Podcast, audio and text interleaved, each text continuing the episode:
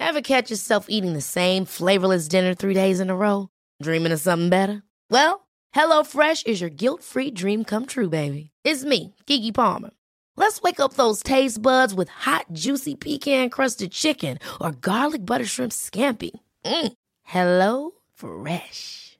Stop dreaming of all the delicious possibilities and dig in at HelloFresh.com. Let's get this dinner party started.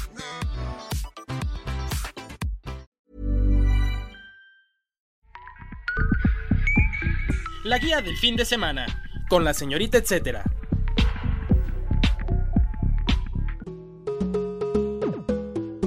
Hacer visible la participación de las mujeres en la historia es una acción invaluable y uno de los motores para el recinto del que platicaremos esta edición, un museo que antes de concebirse como tal fue la primera imprenta de la Universidad Autónoma de México. Hablamos del Museo de la Mujer.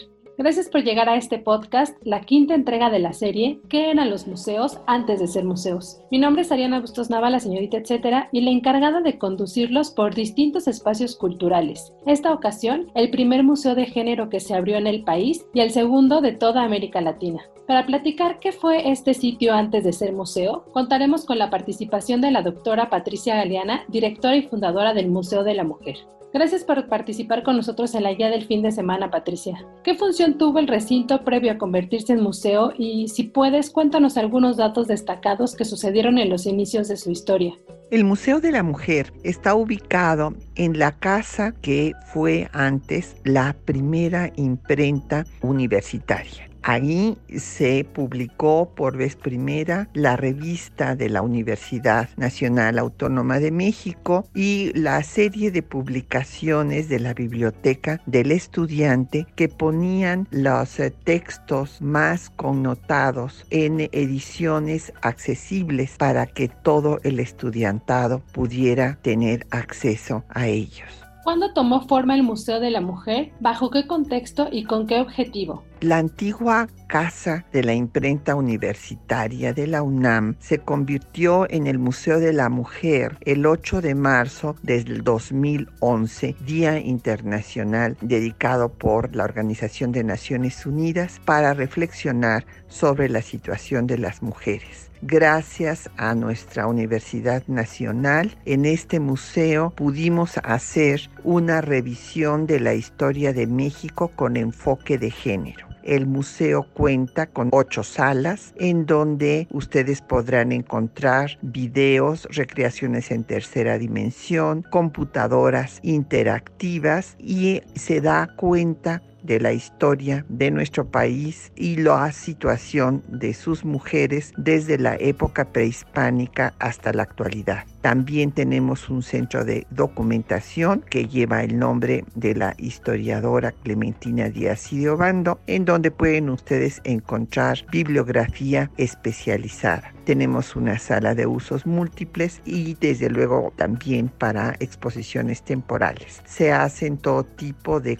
cursos, talleres, conferencias, presentaciones de libros, cineclub, que ahora por encontrarnos en la pandemia son virtuales. ¿Qué espacios o sitios de la casona permanecen hasta nuestros días? La antigua casa de la imprenta universitaria se mantuvo tal como era, sin ninguna modificación. Sus espacios permanecen como eran originalmente hasta en nuestros días el dato, etc. El Museo de la Mujer cumple 10 años de haberse inaugurado este 2021. Aunque por el momento continúa cerrado por la pandemia, ha sabido llevar sus actividades a lo virtual, poniendo bajo la lupa las aportaciones femeninas en lo político, cultural y otras áreas vitales para la humanidad. Además, el 1 de marzo comenzaron el Foro Generación Igualdad, que culmina el 26 de este mismo mes.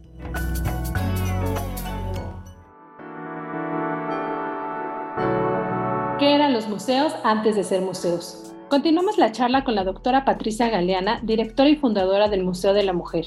Patricia, ¿qué sincronicidades se encuentran entre su origen, imprenta universitaria, y ser el Museo de la Mujer en la época actual? Existe una sincronicidad entre la antigua casa de la imprenta universitaria y el Museo de la Mujer, ya que fue gracias al acceso a la educación que las mujeres pudieron ir defendiendo cada uno de sus derechos. Por esto dedicamos una sala que se llama Libertad y educación y ahí se da cuenta de cómo gracias al triunfo de la reforma liberal las mujeres tuvieron acceso a una educación igual a la de los hombres y no nada más religiosa como había sido anteriormente. Y después se crea la escuela secundaria para señoritas, la escuela normal y las eh, jóvenes se convierten en maestras, que es eh, la primera profesión que va a ser bien vista por la sociedad para las mujeres y de ahí empezarán a entrar a la universidad y reclamarán todos sus derechos.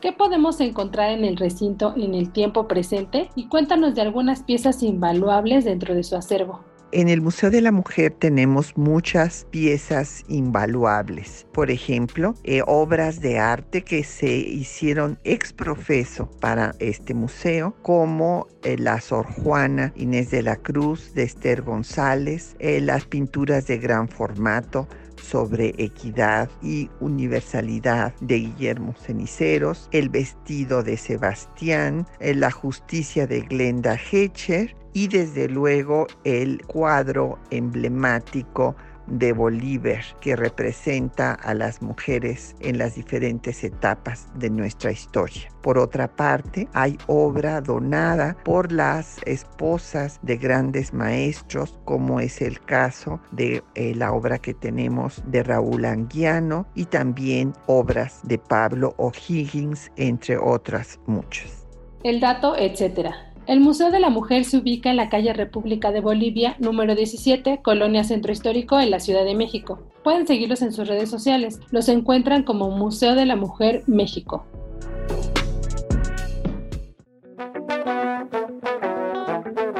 La guía en segundos. Y este fin de semana encontrarán los siguientes eventos en la agenda web de la OEM y en la agenda impresa dominical del Sol de México. De música y voz poderosa. Si quieren sentirse acompañados, la recomendación es visitar las plataformas en las que la colectiva Musas Sonideras participa, ya sea a través de transmisiones en vivo o presentaciones a sana distancia en espacios abiertos. Escucharán los mensajes que tienen que compartir y una selección musical única. Además, también pueden sintonizar las cápsulas que comandan, que se llaman Geografías Sonideras y que forman parte de promotores culturales comunitarios. Para más detalles, los invito a que visiten www.facebook.com diagonal Musas son ideas. Rituales con brillantinas. Otra sugerencia es conocer y participar en las actividades que se realizan en la isla virtual Las Brillantinas, un proyecto que va de la mano con el MUAC. ¿Qué hallarán? Bueno, son videos, recomendaciones de libros, películas y canciones para dar a conocer proyectos y personajes que trabajan bajo la teoría queer y feminista. Una red de creadoras conformada por artistas, diseñadoras y académicas. Además, a propósito del 8M, lanzaron una colección mágica llamada Rituales para el Patriarcado. Esta es una guía para concebir amuletos, rituales y hechizos que, a decir de la colectiva, refrendan la lucha contra la violencia patriarcal y apelen a la creación de nuevos mundos en los que la emancipación de las mujeres sea total. Chequen detalles en www.instagram.com diagonal brillantinas-muac. El pingüino chilango. Conoce a Alex, el pequeño pingüino que nació en el acuario Bursa hace un par de meses. Puedes hacerlo a través de los videos que publica el recinto en el que se puede ver cómo le dan de comer, cómo juega y realiza actividades cotidianas pero muy tiernas. Por cierto, también comparten a diario videomontajes de Alex en distintos puntos del país y actividades como sopas de letras o memoramas o cosas donde él es el protagonista. Además, en las cápsulas históricas de Facebook del Acuario en Bursa también hay recorridos especiales para que conozcan en tiempo real al pingüinito.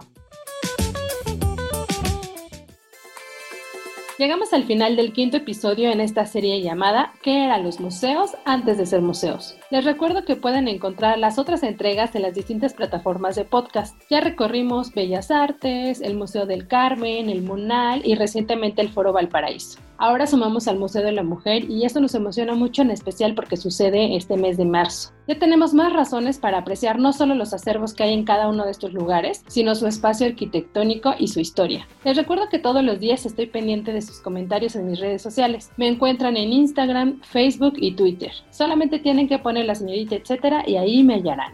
Y antes de apagar el micrófono agradezco el apoyo en producción a Mitzi Hernández. Si tienen algún comentario o sugerencia sobre este espacio o los que se generan desde la Organización Editorial Mexicana, pueden escribirnos a nuestro Twitter que es arroba podcastom o al correo podcast Me despido de ustedes y hasta la próxima. Esta es una producción de la Organización Editorial Mexicana.